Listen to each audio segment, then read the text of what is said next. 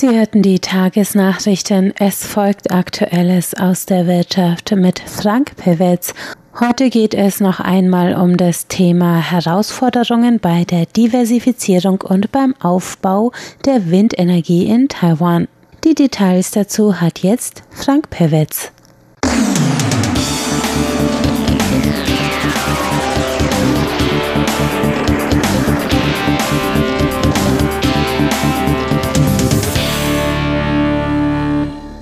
Herzlich willkommen bei Aktuellem aus der Wirtschaft. Es begrüßt Sie Frank Pewitz. Heute geht es mal wieder um die Windenergie und zwar um die Herausforderungen bei der Umsetzung des Ausbaus der Windenergie bei gleichzeitiger Diversifizierung der lokalen Industrie. Ein großes Thema, welches im Frühjahr auf dem Global Offshore Wind Summit besprochen wurde.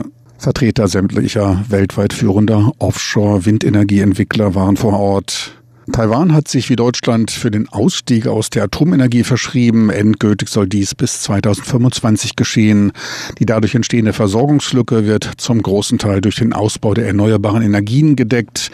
Die Offshore-Windenergie soll dabei eine führende Rolle spielen. Sein anfangs auf 3,5 Gigawatt Offshore-Windkapazität festgelegtes Ziel hat Taiwan bereits auf 5,5 Gigawatt angehoben, wobei bis 2030 dann noch Potenzial für weitere 5 Gigawatt gesehen wird wird. Und dabei gibt man gleichzeitig einen sehr ehrgeizigen Zeitrahmen vor. Brauchte man in Deutschland zwölf Jahre, um die Stromproduktion mit Kohle um zehn Prozent zu reduzieren, will Taiwan in acht Jahren eine Reduzierung von 25 Prozent erreichen. Gleichzeitig muss auch innerhalb der Bevölkerung die entsprechende Unterstützung aufgebaut und Verständnis bei betroffenen Gruppen erworben werden. Es kam in den ersten Jahren zu etlichen Protesten von sich betroffen fühlenden Anwohnern und Fischern, die um ihre Einkommen besorgt waren.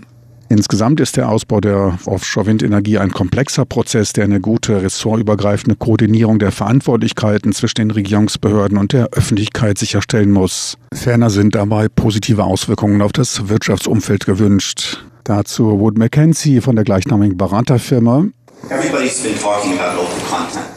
Jeder spricht über den lokalen Anteil, doch ich sehe eine kritische Balance zwischen lokalem Anteil, der Schaffung von Arbeitsplätzen durch Industrialisierung und Entwicklung auf der einen Seite und auf der anderen Seite den Wunsch, die Preise zu verändern, indem man Auktionen einsetzt, wobei sich einige Konflikte andeuten. Einen hohen lokalen Anteil erzwingt, so erzwingt man auch die Entwicklung der Infrastruktur, die durch das Land entwickelt werden muss. Infrastructure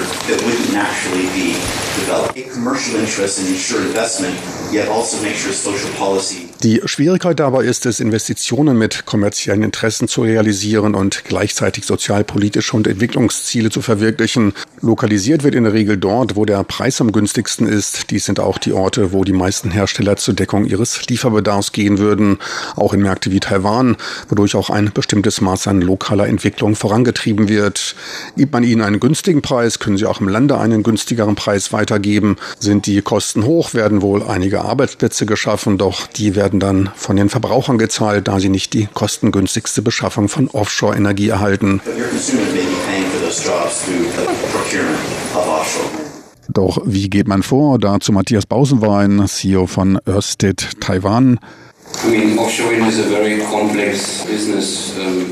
Ich denke, Offshore-Wind ist ein recht komplexes Geschäft, welches eine Menge an Erfahrung und Nachverfolgung benötigt. Dem Ansatz, sich schrittweise zu verbessern, stimme ich zu. Natürlich wollen wir die Wirtschaftlichkeit der Projekte verbessern, wobei auch die Größe der Projekte eine Rolle spielt. Doch es ist immer eine Mischung aus vielen Dingen. Die wichtigste Aussage ist, es geht nur Schritt für Schritt. Nichtsdestotrotz freuen wir uns, dass die Kosten für die Turbine nun nach und nach sinken, was sich konsequent auf die Kostenreduzierung auswirkt. Dass der Standort Taiwan für die Windenergieentwickler der Welt ein sehr interessanter ist, aber auch Herausforderungen aufweist, darauf ging er ebenfalls ein.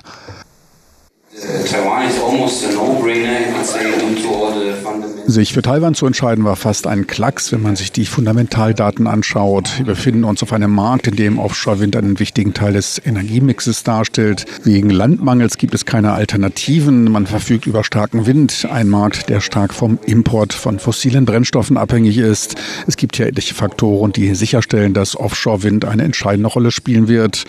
Und zwar völlig unabhängig von einer detaillierteren Energiepolitik wie der Frage, ob man sich stärker auf Atomstrom ausrichtet oder Kohlekraftwerke sofort stilllegt, um die Luftverschmutzung anzugehen. Pläne von einem Gigawatt pro Jahr. Ein bescheidener, aber realistischer Weg, der unabhängig von der restlichen Energiestrategie eine solide Basis für ein Engagement hier darstellt. So viel zu den Pull-Faktoren des Marktes. Doch sich in solch kurzer Zeit, in solch einem engen Zeitraum hier in Taiwan etwas aufzubauen, geht mit etlichen Lernrisiken, mit politischen Risiken und Unsicherheit einher. Nach Abwägung sahen wir es von Ørsted als Marktführer, es aber als ein Muss an, sich hier zu engagieren und Offshore-Wind auf diesem vielversprechenden Markt zu realisieren. In, in, in Technologietransfer und die Schaffung neuer Arbeitsplätze, Diversifizierung der Wirtschaft steht ebenfalls auf dem Wunschzettel von Taiwans Regierung. Dafür wurden das bei der Projektvergabe des in drei Stufen umgesetzten Ausbaus der Windenergie ein bestimmter lokaler Produktionsanteil der benötigten Komponenten festgelegt. Anforderungen, die den aus aller Welt vertretenen Entwicklern teils Probleme bereiten und nicht unbedingt zum gewünschten Ergebnis führen müssen. Ein Beispiel dafür trug Mick Crawley, Geschäftsführer des kanadischen Offshore-Windentwicklers Northland Power vor.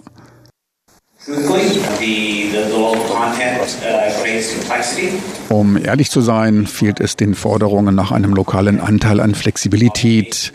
Jeder Markt mit Verpflichtungen zu einem lokalen Anteil macht die Investitionen komplexer. Sie bleiben nicht aus, doch man verbringt eine Menge Zeit damit, zu verstehen, wie dies funktionieren soll.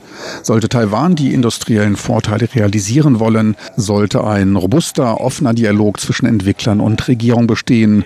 Diese Projekte ziehen sich über einen längeren Zeitraum hin. Für die Notwendigkeit dieser Offenheit möchte ich Ihnen ein Beispiel liefern. Die Turbinen, die wir uns heute anschauen, sind nicht unbedingt die Turbinen, die wir sie im Jahr 2023, 2024 aufstellen wollen. Doch diese Verpflichtung, dies in dem Plan eines lokalen Anteils zu zementieren, ist ein Fehler, weil es sie zwingt, sich in Lieferkettenverhandlungen viel früher als gewollt zu begeben. Es kann jedoch darauf hinauslaufen, dass Taiwan 2023, 2024 dann Technologie aufstellt, die nicht mehr auf dem aktuellen Stand ist. Dabei fragt man sich, wie dies Taiwan helfen soll, zu einer Plattform der Region zu werden. Insgesamt wurde von den verschiedenen vor Ort engagierten Akteuren eine flexiblere Herangehensweise gefordert. Begründet wurde dies mit unterschiedlichen, nicht vergleichbaren Projekten, die spezifische Anforderungen stellten. Zudem könne man auch erst bei einem bestimmten Volumen wirtschaftlich effizient einen weiteren Standort aufbauen. Dieses Volumen sei in Taiwan nicht unbedingt gegeben. Taiwanische Unternehmen müssten zudem für global agierende Unternehmen überall konkurrenzfähige Preise anbieten. Dazu Matthias Bausenwein, CEO von Ørsted Taiwan. Wir arbeiten hier in einem engen Zeitpfad und das muss ausbalanciert werden.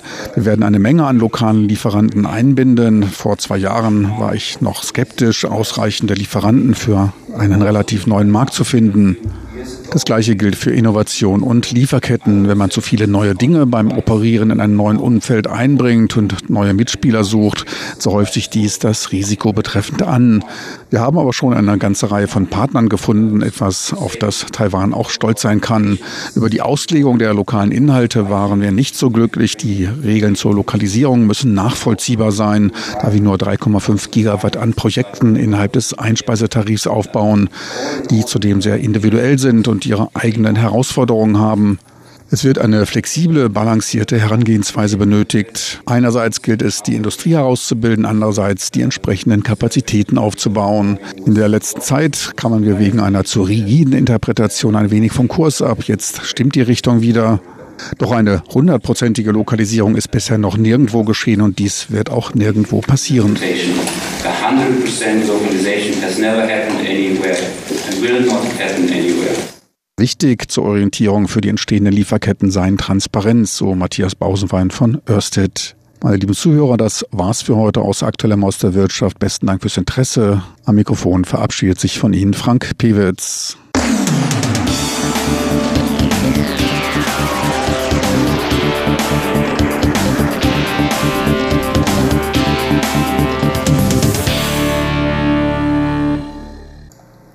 Hörten Aktuelles aus der Wirtschaft mit Frank Pewitz und nach einem kurzen Zwischenspiel geht es gleich weiter mit Rund um die Insel und Elon Huang.